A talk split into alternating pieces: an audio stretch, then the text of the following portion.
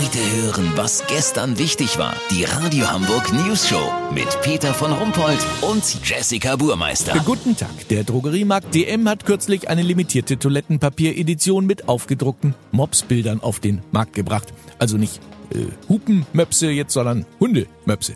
Nachdem mehrere Kunden Bilder des Mops Toilettenpapiers in sozialen Medien posteten, war der sowieso schon limitierte Artikel ruckzuck ausverkauft. Soziale Medien, eine junge Zielgruppe und der Begriff Limited Edition erzeugt oft einen derartigen Hype bei Produkten, sagen Konsumforscher. Jetzt versuchen auch andere Drogerieketten einen ähnlichen Coup. Gelingt denn das, Olli Hansen? Sowas nachzumachen ist schwierig, Peter.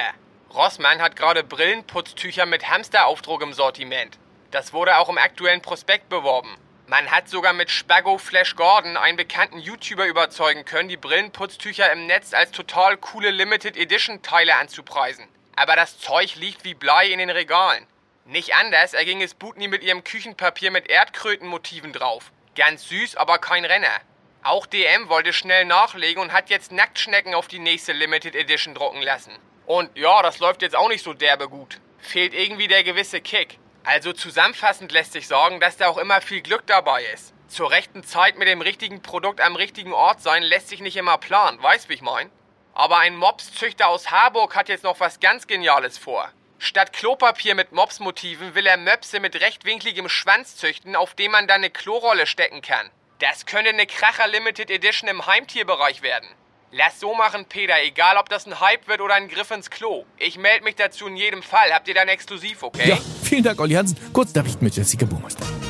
Washington, Donald Trump wechselt den Herrenausstatter. Der modebewusste US-Präsident wird künftig nicht mehr von Kicks, sondern von Primark eingekleidet. Datensicherheit. Experten empfehlen, alle Passwörter sichtbar am Körper zu tragen.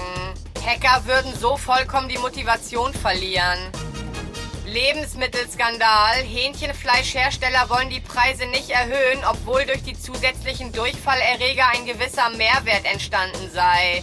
Das sagte der Sprecher des Branchenverbandes Ugly Chicken der News Show. Das Wetter. Das Wetter wurde Ihnen präsentiert von Schleckimarkt. Diese Woche im Angebot Handgranatäpfel. Stück 2,99. Schleckimarkt. Das war's von uns. Wir hören uns morgen wieder. Bleiben Sie doof. Wir sind schon.